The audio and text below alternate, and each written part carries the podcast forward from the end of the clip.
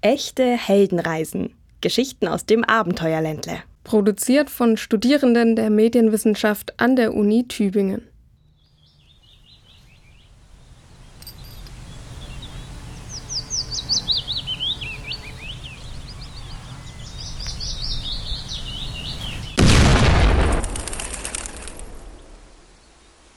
Ah, schon wieder ein Fehlversuch. Gar nicht so einfach, so einen Apparat zu bauen. Die Sprengkraft ist immer noch zu schwach. Ich brauche unbedingt mehr Schießpulver. Noch 116 Tage.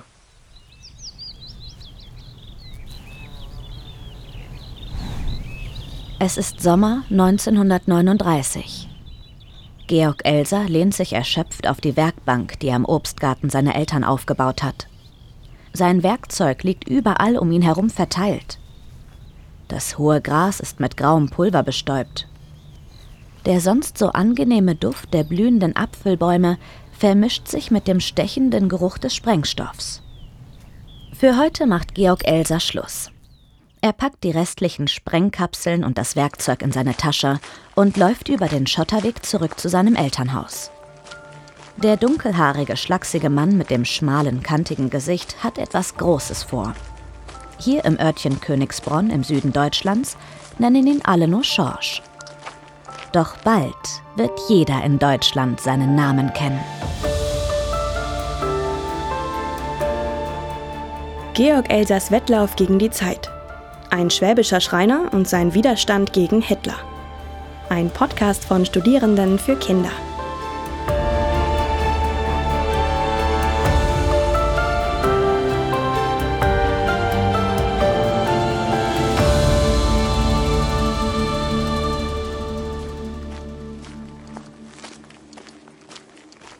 Auf seinem Weg nach Hause sieht Georg riesige rote Fahnen, die an den Häuserfassaden hängen. Darauf ein weißer Kreis mit großen Kreuzen. Hakenkreuzen. Sie sind das Symbol des Nationalsozialismus. Der Nationalsozialismus war eine politische Bewegung und Ideologie, also eine bestimmte Vorstellung davon, wie die Welt zu sein hat. Er entstand Anfang des 20. Jahrhunderts in Deutschland und hatte seinen Höhepunkt ab 1933. Die Politik damals richtete sich vor allem gegen Juden und andere Minderheiten, wie zum Beispiel Homosexuelle und Menschen mit Behinderung. Sie wurden ausgegrenzt und verfolgt. Jüdische Kinder durften plötzlich nicht mehr zur Schule gehen, ihre Eltern verloren ihren Laden oder ihre Arbeit. Abends durften sie ihre Häuser nicht mehr verlassen, einfach nur weil sie jüdisch waren. Die Nationalsozialisten behaupteten, dass Juden weniger wert seien als andere Menschen. Der Hass war so groß, dass sie sie verfolgten und quälten. Der Fachbegriff für diesen Hass gegenüber Juden ist Antisemitismus. Antisemitismus gibt es schon seit mehr als 2000 Jahren. Das Judentum ist eine Religion und wurde schon früh von Anhängern anderer Religionen verachtet, zum Beispiel von Christen im Mittelalter. Menschen, die Juden hassen, behaupten oft, dass diese an den meisten Problemen in der Welt schuld seien. Das ist ein Vorurteil, bei dem man gar nicht weiß, wo es herkommt. Der Anführer der Nationalsozialisten ist ein Mann in brauner Uniform. Sein Name Adolf Hitler. Er hat dunkles Haar, das er streng gekämmt zu einem Seitenscheitel trägt. Besonders auffällig ist der schmale Schnurrbart über der Oberlippe. Ein Teil der Menschen wird während Hitlers Regierungszeit schlecht behandelt und unterdrückt. Trotzdem sind viele mit seiner Politik zufrieden. Man nennt ihn auch den Führer. Mein Führer! Der Führer! Zum Führer! Den Führer! In den 1930er Jahren befindet sich die Wirtschaft in einer Krise. Das heißt, viele Menschen sind arm und arbeitslos. Hitler verspricht ihnen zu helfen und nicht nur das. Familien bekommen mehr Urlaubstage, Kindern und Jugendlichen ermöglicht er jede Menge Sport- und Freizeitangebote. Für junge Männer ab 14 Jahren gab es die sogenannte Hitlerjugend. Man hat gemeinsam gesungen, wanderte durch die Natur, veranstaltete Zeltlager. Und es gab jede Menge Sportwettkämpfe, bei denen man Abzeichen gewinnen konnte. Auch das Schießen wurde geübt. Für Jungs im Alter von 10 bis 14 Jahren gab es ähnliche Aktivitäten. Man nannte sie auch die Pimpfe im Jungvolk. Die kleinen Mädchen gingen zum Jungmädelbund und die Älteren zum Bund Deutscher Mädel. Auch da wurde viel Sport getrieben, im Garten gearbeitet, gebastelt und genäht. Bei allen Gruppen stand die Gemeinschaft im Mittelpunkt. Man verbrachte ja schließlich viel Zeit miteinander. Auch die Kleidung zeigte Verbundenheit. Alle Mädchen trugen ein weißes Hemd und einen dunkelblauen Rock. Die Jungs waren mit Hemd und Hose komplett in Braun gekleidet. Es wurde großen Wert darauf gelegt, immer im Sinne des Führers Adolf Hitler zu handeln. Ich verspreche, in der Hitlerjugend allzeit meine Pflicht zu tun. In Liebe und Treue zum Führer und unserer Fahne.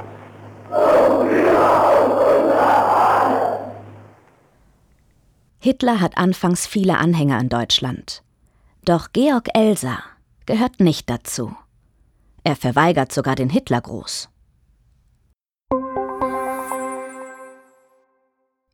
Mit dem Hitlergruß ehrten die Nationalsozialisten Adolf Hitler. Bei dem Hitlergruß streckte man den rechten Arm mit der flachen Hand in die Höhe und rief die Worte Heil Hitler. Als die Nationalsozialisten immer mächtiger wurden, verlangten sie auch von der restlichen Bevölkerung, den Hitlergruß zu zeigen. All diese Entwicklungen machen Georg Elser langsam Sorgen. Diese ganzen leeren Versprechungen, dass es uns besser gehen wird. Damit will er doch nur ablenken von seinen eigentlichen Plänen. Er wird das Deutsche Reich immer weiter vergrößern, und dafür ist ihm jedes Mittel recht. Sogar einen Krieg mit den Nachbarländern wird er anfangen. Und Georg Elser scheint recht zu haben. Deutschland steuert unaufhaltsam auf einen Krieg zu. Hitler möchte unbedingt noch mächtiger werden. Doch die führenden Länder in Europa, darunter England, Frankreich und Italien, verhandeln im Herbst 1938 mit Deutschland. Eine Zeit lang wird es wieder ruhiger. Mit dieser Einigung glauben viele wichtige Leute, dass der Frieden nun gesichert ist. Georg Elsa, ein einfacher Schreiner aus Königsbronn aber nicht. Er hat weiterhin das Gefühl, dass Hitler nur auf einen Grund wartet, um doch einen Krieg anzufangen. Krieg bedeutet für die Menschen aller Länder Hunger, Elend und millionenfachen Tod. Hitler ist der Krieg. Und wenn dieser Mann weg ist, dann gibt es Frieden. Für Georg Elser gibt es nur einen Weg. Hitler muss sterben.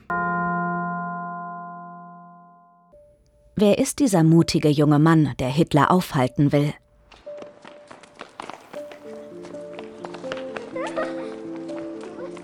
Johann Georg Elser wird am 4. Januar 1903 im kleinen Ort Hermaringen auf der Schwäbischen Alb geboren. Hermaringen liegt zwischen München und Stuttgart in Baden-Württemberg, direkt an der Grenze zu Bayern. Kurze Zeit später zieht die Familie in das etwa 25 Kilometer entfernte Königsbronn. Georg Elsers Vater Ludwig betreibt einen Holzhandel. Seine Mutter Maria kümmert sich um die Landwirtschaft macht die Feldarbeiten und füttert das Vieh. Das Verhältnis zwischen Vater und Sohn ist schwierig, denn der Vater trinkt viel Alkohol. Und wenn er betrunken ist, dann schlägt er die Mutter. Sie bekommt nach Schorsch noch fünf weitere Kinder. Weil er der Älteste ist, kümmert er sich schon als kleiner Junge viel um seine Geschwister. Und zur Schule gehen muss er, wie jedes Kind natürlich auch noch. Er ist zwar kein besonders guter Schüler, aber die Fächer Rechnen, Zeichnen und Schönschreiben machen ihm Spaß. Da hat er gute Noten. Dass er zeichnerisch und handwerklich begabt ist, das fällt schon seinen Lehrern auf. Seine jüngere Schwester Anna beschreibt ihn später als Bastler und Tüftler.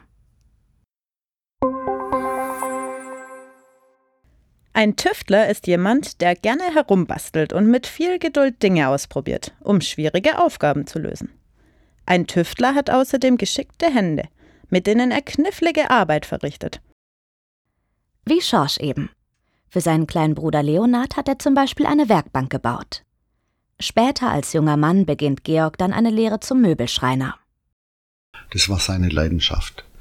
Und das war seine Liebe, mit Holz zu arbeiten, Holz zu formen, Möbelstücke herzustellen. Er hat dann auch als Lehrgangsbester seine Lehre hier abgeschlossen. Erzählt Joachim Ziller.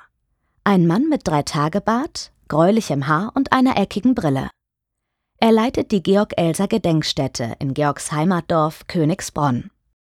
In dem kleinen gelben Haus mit grünen Fensterläden und Türmchen in Königsbronn findet man Informationen und sogar persönliche Gegenstände von Georg, wie zum Beispiel die Werkbank, die er für seinen Bruder gebaut hat. Auch Fotos aus seiner Kindheit und Freizeit gibt es dort zu sehen. Eines davon zeigt ihn im Gesangsverein seiner Heimat. Er war sehr gesellig, er spielte gern Musik und spielte zur Tanzstunde. Obwohl er am Anfang keine Noten lesen konnte, hatte er sich das Spielen durch Gehör angeeignet. Überhaupt ist Georg Elser sehr musikalisch. Er tritt einem Trachtenverein bei, tanzt und singt gerne. Da blüht der sonst eher stille Schorsch richtig auf. Am liebsten macht er jedoch selbst Musik.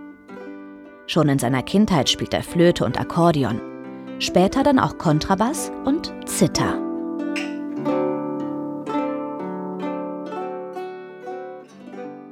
Eine Zither ist ein Instrument mit Saiten, an denen man zupft, um Töne zu erzeugen.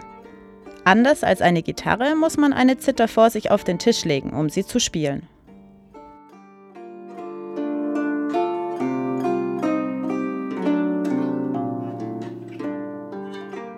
Das macht Georg Elser so gerne, dass er sogar dem Zitterverein in Königsbronn beitritt.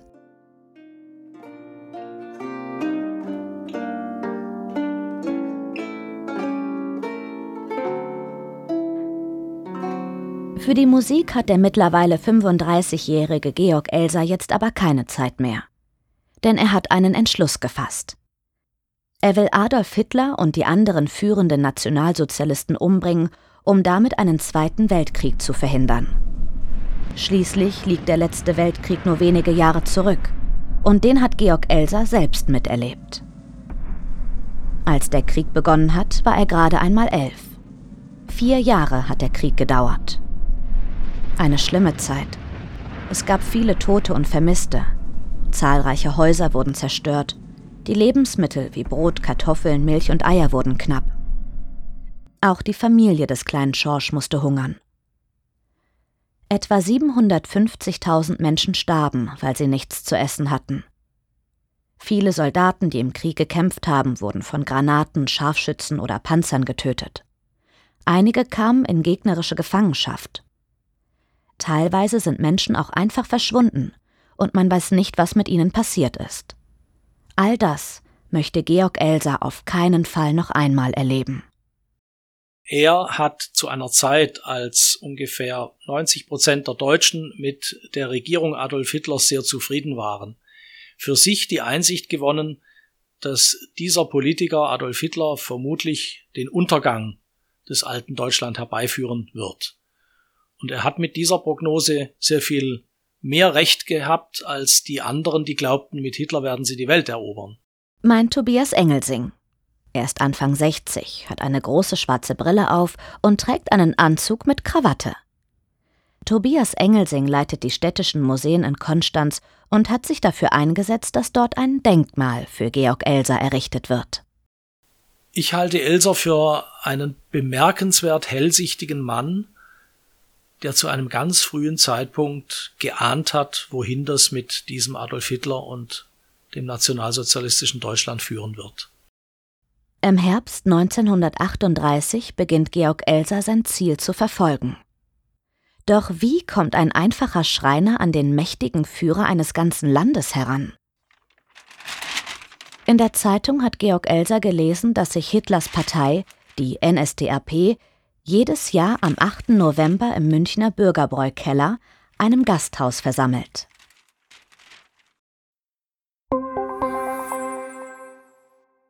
Die NSDAP war die nationalsozialistische Deutsche Arbeiterpartei. Gegründet wurde sie im Jahr 1920 in München. An die Macht kam sie mit ihrem Parteiführer Adolf Hitler dann 1933. Nach nur wenigen Monaten im Amt ließ Hitler alle anderen Parteien verbieten. Damit war die NSDAP die einzige erlaubte Partei in Deutschland. Und an ihrer Spitze stand der Führer Adolf Hitler. Wenn nur eine Person herrscht, dann ist das eine Diktatur. Eine Diktatur ist das Gegenteil einer Demokratie, so wie wir sie heute in Deutschland haben. Denn heute gibt es viele verschiedene Parteien, die das Land gemeinsam regieren und von den Bürgern gewählt werden. In der Diktatur haben die Menschen gar nicht die Möglichkeit zu wählen, denn ein Diktator reißt die Macht mit Gewalt an sich. Im Bürgerbräukeller feiert die NSDAP jedes Jahr am 8. November ihren Aufstieg. Dort wird Hitler auch in diesem Jahr, 1938, seine berühmte Rede halten. Umgeben von anderen führenden Nationalsozialisten, den sogenannten Nazis. Georg Elser entschließt sich deswegen nach München zu fahren. Er möchte sich das Gasthaus genauer ansehen.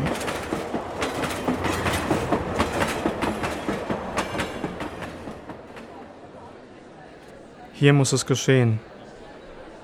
Der 8. November ist der einzige Tag im Jahr, an dem ich genau weiß, wo Hitler ist. Und wann. Immer um 8 Uhr abends hält er dort die Eröffnungsansprache. Also wird er auch nächstes Jahr da sein. Das gibt mir genug Zeit, um zu planen. Mal schauen, wie es von drinnen ausschaut. Als die Nazis den Saal verlassen, schleicht er hinein. Der Raum sieht aus wie eine große Aula mit vielen Sitzreihen und Emporen im Obergeschoss. Georg Elser schaut sich genau um. Da ist also das Pult, an dem Hitler während seiner Rede steht. Die Säule dahinter ist so nah. Wenn ich dort Sprengstoff verstecke, dann wird es Hitler treffen. Und die restliche Führung wird wahrscheinlich auch in der Nähe sein. Ich könnte alle auf einmal beseitigen. Das ist der ideale Ort. Und damit ist klar, Georg Elser möchte Hitler mit einer Bombe töten. Im Bürgerbräukeller will er die Bombe in eine Säule einbauen, die vom Boden bis zur Decke reicht. Wenn Hitler dann seine Rede hält, soll die Bombe hochgehen. Bei der Explosion wird die Säule von innen gesprengt und wahrscheinlich das Dach zum Einsturz bringen. Dann wären Hitler und die anderen führenden Nazis tot. Und niemand würde mehr einen Krieg anfangen, glaubt Georg Elser. In den Wochen darauf macht er sich an die Vorbereitungen. Die Fabrik Waldenmeier, in der er arbeitet, stellt Munition für den Krieg her. Dort klaut Georg Elser heimlich Schießpulver und einige Zünder. Er hat Glück. Niemand bemerkt den Diebstahl. Auch zu Hause fällt keinem etwas auf, denn Schorsch versteckt die Materialien immer sorgfältig in seinem Kleiderschrank. Monatelang bereitet er sich vor und fertigt kleine Zeichnungen von der Säule und der Bombe an. Im Frühjahr 1939 beginnt er in einem Steinbruch zu arbeiten, um noch mehr Material für das geplante Attentat zu stehlen. In den Nächten sitzt Georg Elser an den Zeichnungen zum Aufbau der Bombe, die er auch den Apparat nennt. Ganz schön anstrengend. Aber er will ja schließlich kein Detail dem Zufall überlassen.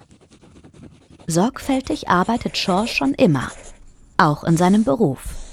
Er war ein absoluter Perfektionist. Also wenn er einen Schrank aufstellt, dann musste jede Schublade ordentlich auf und zugehen, jede Türe musste reibungslos anschlagen. Das ist vielleicht jetzt noch nichts Besonderes, das erwarten wir immer von einem Handwerker. Aber Elsa hat dann eine Woche später die Familie nochmals besucht, dann war der Schrank eingeräumt und auch unter Volllast mussten eben die Türen alle sauber schließen. Genauso akribisch geht Georg Elser nun auch beim Bau seiner Bombe vor. Und steht direkt vor der ersten großen Herausforderung. Normalerweise würde der Sprengstoff explodieren, wenn er mit einem Streichholz die Zündschnur anzündet.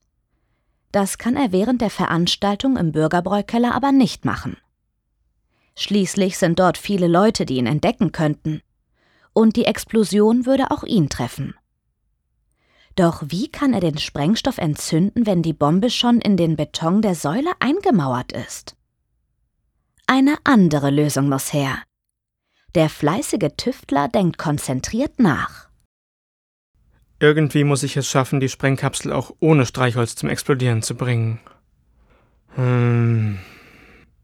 Ich könnte mit einer Spiralfeder einen Eisenklotz auf die Sprengkapsel zuschnellen lassen. Und wenn ich vorne spitze Nägel befestige, dann bohren die sich mit einer so großen Wucht in die Sprengkapsel, dass sie hoffentlich explodiert. Das muss ich gleich ausprobieren.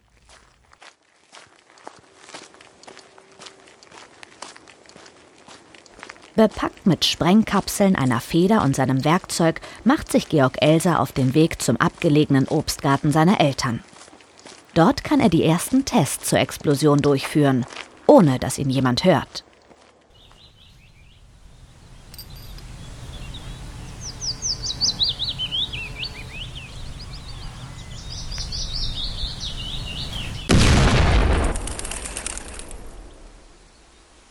Ah, schon wieder ein Fehlversuch. Gar nicht so einfach, so einen Apparat zu bauen. Die Sprengkraft ist immer noch zu schwach. Ich brauche unbedingt mehr Schießpulver. Noch 116 Tage.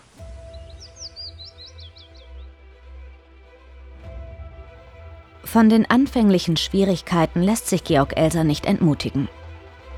Er spannt die Feder etwas fester und füllt die Sprengkapsel mit noch mehr Schießpulver.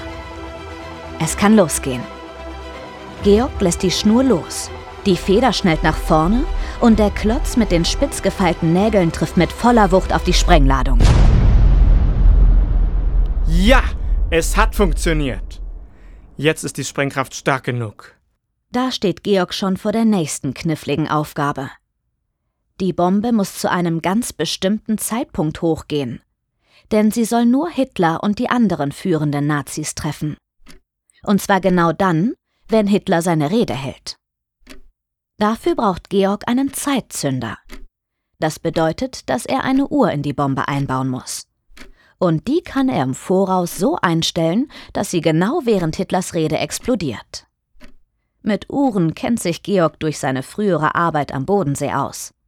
Dort hat er eine Zeit lang gelebt und in einer Uhrenfabrik gearbeitet. Obwohl der schwäbische Schreiner alles bis ins kleinste Detail plant, weiß er, dass beim Bau seiner Bombe vieles schiefgehen könnte. Gerade der Zeitpunkt der Explosion muss auf die Minute stimmen. Das war dieser Hang zur Perfektionismus, die er auch für das Umsetzung zum Attentat gebraucht hat. Denn so zum Beispiel hat er sich nicht auf ein Uhrwerk verlassen, sondern er hat zwei Uhrwerke eingebaut, falls eines ausfällt. Während Georg Elsa weiter an seinem Apparat tüftelt, wird ihm klar, er muss seine Arbeit vor Ort fertigstellen und deshalb so bald wie möglich wieder nach München. Die Säule, in die er seine Bombe einbauen will, muss er schließlich noch aushöhlen. Erst wenn er damit fertig ist, kann er ausmessen, wie groß die Bombe sein darf. Georg überlegt, wie er die Einzelteile am besten nach München transportieren kann, ohne dass es jemandem auffällt. Es muss alles in meinen Koffer passen. Pulver, Sprengstoff und Sprengkapseln packe ich am besten in die Geheimfächer. Den doppelten Boden wird schon keiner entdecken. Weitere Gegenstände, fünf bis sechs Uhrwerke, eine Batterie, eine Granathülse, 150 Sprengpatronen und eine Packung Gewehrmunition.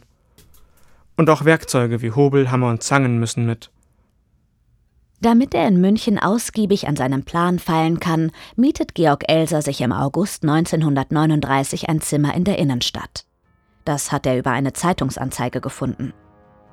Seine Vermieter wundern sich, warum er so selten zu Hause ist. Er erzählt ihnen, dass er tagsüber einen Handwerkskurs besuche und nachts an einer Erfindung arbeite. In Wahrheit widmet er sich pausenlos dem Bau seiner Bombe. Tagsüber sitzt er an seinen Zeichnungen, nachts höhlt er die Säule aus. Und das wochenlang. Doch wie kommt er unentdeckt Nacht für Nacht in den Bürgerbräukeller? Abends zwischen 8 und 10 Uhr geht er in das Gasthaus, isst dort und trinkt sein Bier. Und dann, wenn alle anderen Gäste heimgehen, schleicht er durch die Garderobe in den Abstellraum im Obergeschoss. Dort werden nur alte Pappschachteln gelagert. Das perfekte Versteck. Hier zieht er eine blaue Latzhose über seinen dunkelblauen Anzug und den kaffeebraunen Pullover. Dann wartet Georg Elser meist eine Stunde, bis der Hausmeister den Saal abschließt. Er läuft auf Zehenspitzen zur hinteren Seite der weiß verputzten Säule Genau dort will er die Bombe einbauen. Ein Teil der Säule ist mit dunklem Holz verkleidet. Vorsichtig öffnet der Schreiner mit einem flachen Messer die kleine Platte, die er in den Nächten davor schon in die Holzverkleidung hineingeschnitten hat. Dahinter befindet sich das Loch, das er Stück für Stück aushöhlt, um später darin seine Bombe einzubauen. Sein einziges Licht? Eine Taschenlampe. Ansonsten ist er umgeben von völliger Dunkelheit. Mit Bohrer, Hammer und Meißel arbeitet er unermüdlich. Um den Lärm seiner Werkzeuge etwas abzudämpfen, wickelt er ein Tuch um den hinteren Teil des Bohrers. Denn bei Nacht hallt selbst das kleinste Geräusch in dem leeren Saal wieder. Und wenn Georg einen größeren Stein herausbrechen muss, arbeitet er nur, während alle zehn Minuten die automatische Klospülung läuft. Denn die ist so laut, dass sie sogar seinen Baulärm übertönt. Nach stundenlanger Arbeit zwischen zwei und drei Uhr nachts muss der erschöpfte Schreiner schlafen. Im Abstellraum setzt er sich auf einen einfachen Stuhl und schließt die Augen. Bequem ist das nicht, aber er hat schließlich eine Mission. Früh morgens, wenn der Hausmeister die Türen des Bürgerbräukellers aufschließt, schleicht sich Georg heimlich aus dem Gebäude. Davor räumt er natürlich noch schnell auf, denn das Aushöhlen der Säule macht ganz schön viel Dreck. Schutt, Bohrmehl und Steine sammelt er in einem Karton. Den Inhalt kippt er dann in die Isar, den Fluss, der quer durch München fließt. Bis jetzt läuft alles wie am Schnürchen. Doch dann, als Georg Elser wieder einmal die ganze Nacht an seinem Vorhaben gearbeitet hat und sich morgens gerade aus dem Abstellraum schleichen will, steht ein Mann vor seinem Versteck. Georg erstarrt. Ohne ein Wort holt der Mann eine Pappschachtel aus dem Raum, schaut Georg skeptisch an und verschwindet wieder. Glück gehabt. Aber was ist, wenn er zurückkommt und fragt, was ich hier mache? Ich muss aus meinem Versteck verschwinden und mir eine gute Geschichte ausdenken. Nicht, dass er noch die Polizei ruft. Soeben kommt der Mann, der Georg entdeckt hat, die Treppe wieder hoch. Mit starrem Blick folgt ihm der Direktor des Bürgerbräukellers. Die beiden steuern schnellen Schrittes auf den Abstellraum zu. Doch Georg hat den Abstellraum längst verlassen. Das ist er! Das ist der Mann, der gerade unbefugt im Abstellraum war. Georg Elser sitzt hinter einer Säule am Tisch und tut so, als würde er einen Brief schreiben.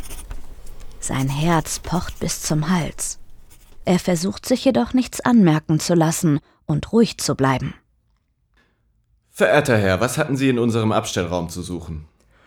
Ich habe dort nur meine Hautentzündung am Bein behandelt und wollte nicht, dass jeder Gast das in aller Herrgottsfrühe mit ansehen muss. Das müssen Sie doch verstehen. Und jetzt schreibe ich einen Brief. Entschuldigen Sie bitte die Unannehmlichkeiten. Ah, so, so. Sie haben hier trotzdem nichts zu suchen. Ich bitte Sie, den Saal zu verlassen und Ihren Brief im Garten zu verfassen. Damit kein Verdacht aufkommt, folgt Georg Elser den Anweisungen des Direktors, geht in den Garten und schreibt dort seinen Brief mit zittriger Hand zu Ende. Die Angst steckt ihm immer noch in den Knochen. Das war knapp. Doch davon lässt sich der fleißige Schreiner nicht aufhalten. Ihm ist es wichtiger denn je, Hitler zu töten. Denn mittlerweile ist genau das passiert, was er schon seit Monaten befürchtet hat. Seit dem 1. September 1939 tobt der Zweite Weltkrieg.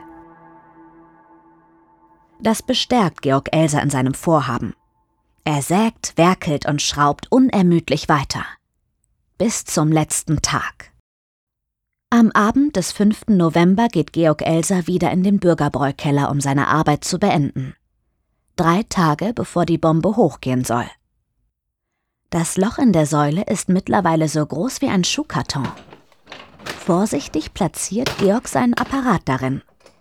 Er stellt die Uhren auf 20 nach 9, sodass mitten in Hitlers Rede die Explosion ausgelöst wird. Dann schließt er die Platte in der Holzverkleidung der Säule und räumt zum letzten Mal sein Versteck in der Abstellkammer auf. Als das Gasthaus in den frühen Morgenstunden öffnet, verlässt er das Gebäude. Perfektionistisch wie er ist, fährt der Tüftler einen Tag später aber noch einmal zum Bürgerbräukeller, um einen Blick auf die Uhren zu werfen. Lieber auf Nummer sicher gehen. Er presst seine Ohren an die kalte Säule und hört ganz leise das Ticken. Alles so, wie es sein soll. Morgen wird die Bombe hochgehen, doch dann bin ich schon über alle Berge.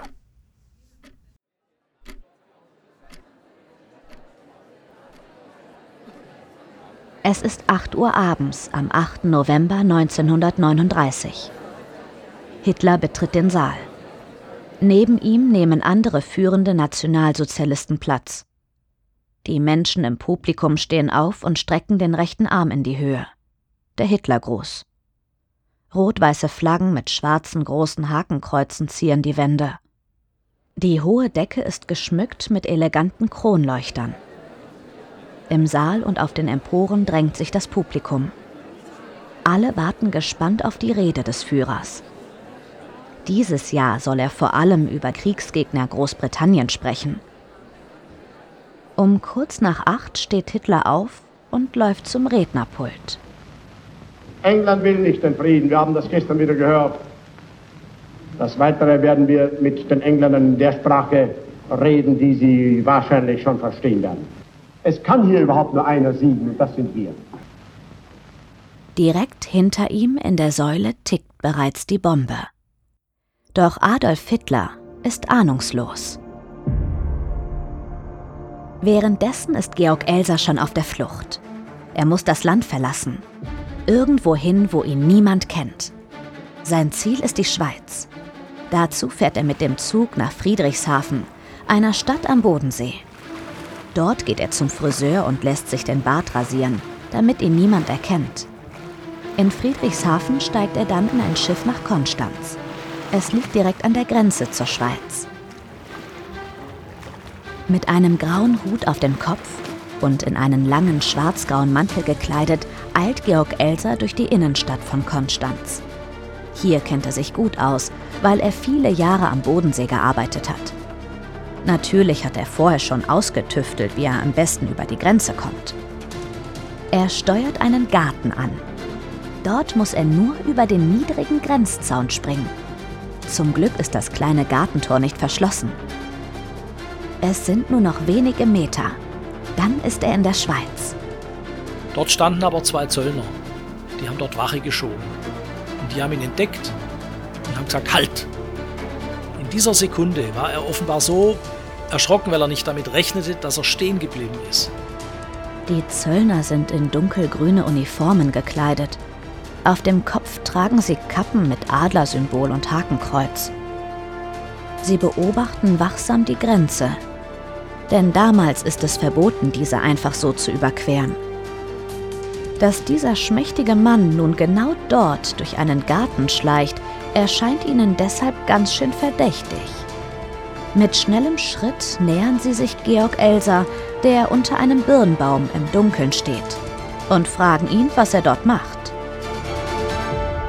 Georg versucht noch, sich herauszuwinden, doch er erkennt schnell, dass seine Flucht gescheitert ist. Hätte ich doch nur besser Ausschau gehalten, bevor ich auf die Grenze zugegangen bin. Ich hätte mir doch denken können, dass sie bewacht wird. Und wäre ich doch einfach gerannt. So schnell hätten die beiden sicher nicht reagiert. Ich wüsste zu gern, ob wenigstens mein Plan aufgegangen ist.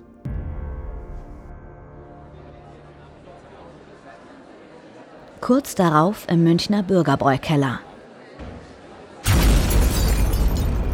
Die Bombe explodiert. Pünktlich um 20 nach 9. Die Säule, das Rednerpult, sogar die Decke mit ihren Kronleuchtern.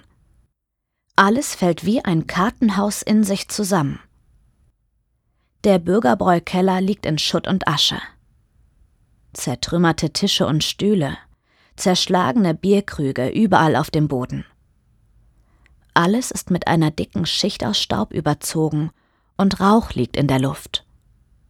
In der Decke ist ein großes Loch, durch das der Münchner Himmel zu sehen ist. Und irgendwo unter den Trümmern und zerbrochenen Kronleuchtern müssen Hitler und seine Parteikollegen begraben liegen. Es ist ein Bild fürchterlicher Zerstörung. hier große Schutzhäufen und wir stehen etwa drei Meter jetzt von der Stelle weg, an der das Führerpult stand. Zeitgleich fährt ein Zug von München nach Berlin. An Bord Adolf Hitler und seine engsten Vertrauten. Adolf Hitler und seine engsten Vertrauten? An Bord eines Zugs? Wie kann das sein? Obwohl Georg Elser bei seinem Plan versucht hat, an alles zu denken, wird ihm ein Strich durch die Rechnung gemacht. Denn über eine Sache hat er keine Macht. Das Wetter. Ausgerechnet an diesem Abend zieht dichter Nebel auf. Dadurch kann die Führung der NSDAP samt Adolf Hitler nicht wie geplant das Flugzeug nach Berlin nehmen.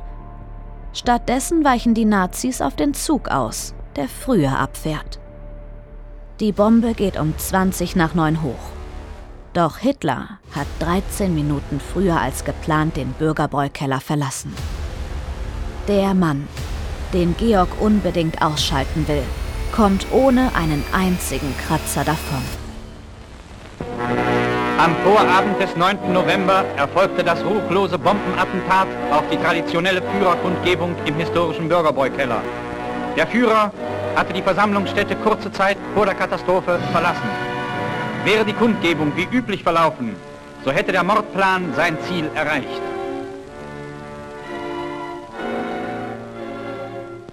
Von dem Chaos in München bekommt Georg Elser in Konstanz überhaupt nichts mit.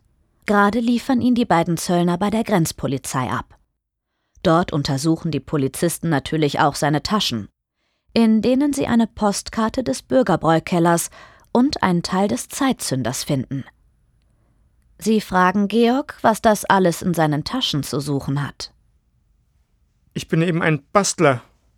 Den Polizisten kommt ein Verdacht. Hat er vielleicht etwas mit dem Attentat aus den Nachrichten zu tun?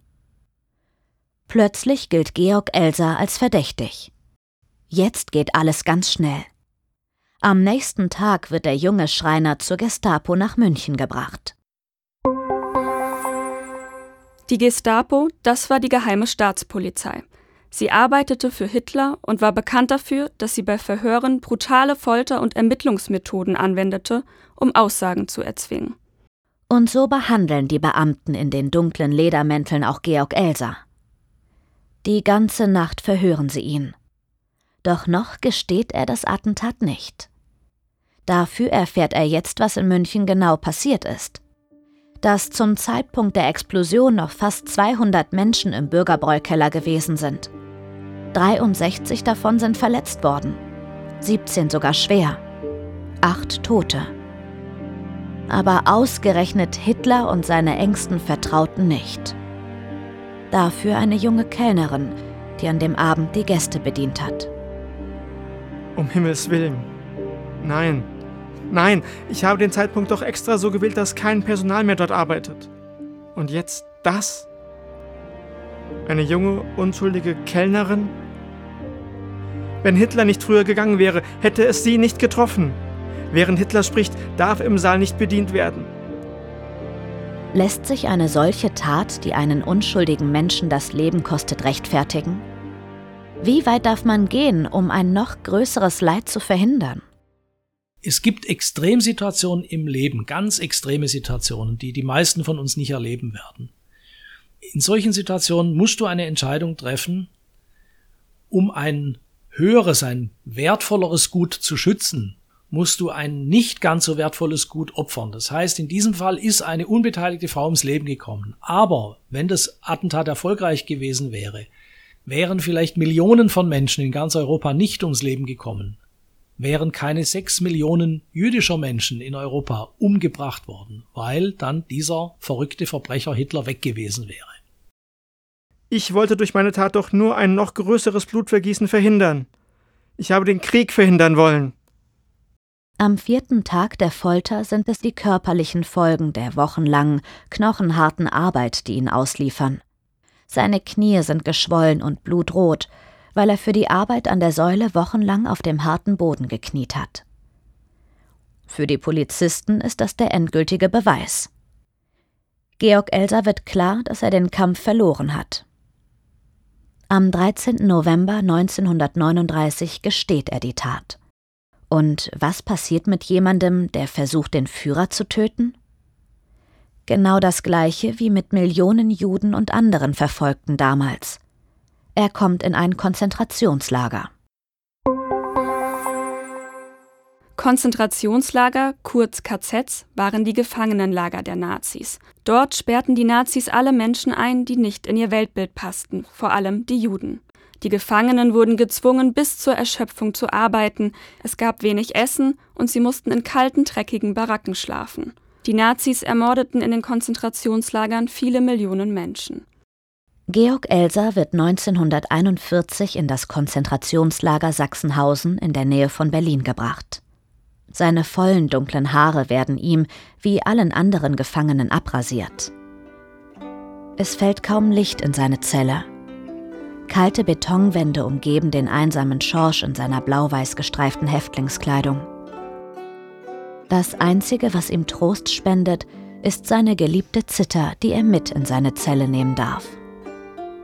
Traurige Melodien tönen durch die langen dunklen Gänge und erreichen die anderen Häftlinge, die ihren Zellennachbarn nur noch den Zitterspieler nennen.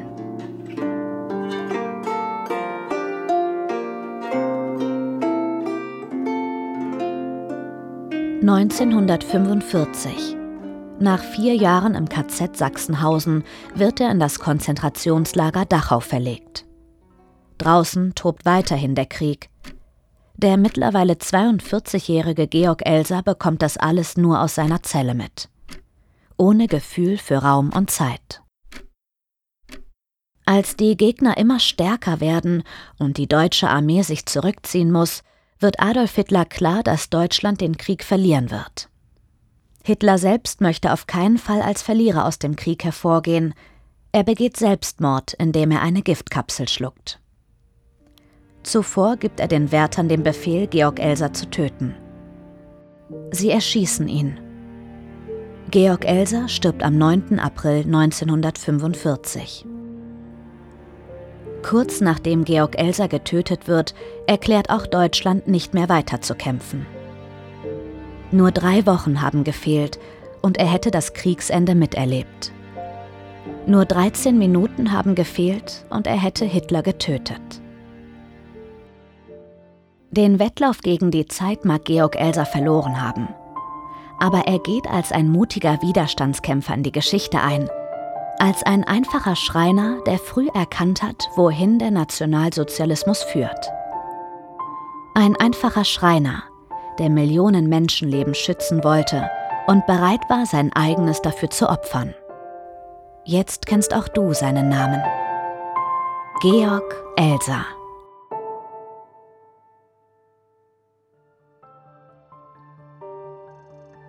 Georg Elsers Wettlauf gegen die Zeit. Ein schwäbischer Schreiner und sein Widerstand gegen Hitler. Geschrieben von Vanessa Fato, Lisa Fritz, Lorena Jahn und Vanessa Lahid. Sie hörten Lisa Kardinale als Erzählerin, Convins Plätzen als Georg Elser, Vanessa Lahid, Lisa Fritz und Vanessa Fatu als Infogeberinnen, Daniel Jakob als Direktor des Bürgerbräukellers und Michael Lehmann als Angestellter des Bürgerbräukellers.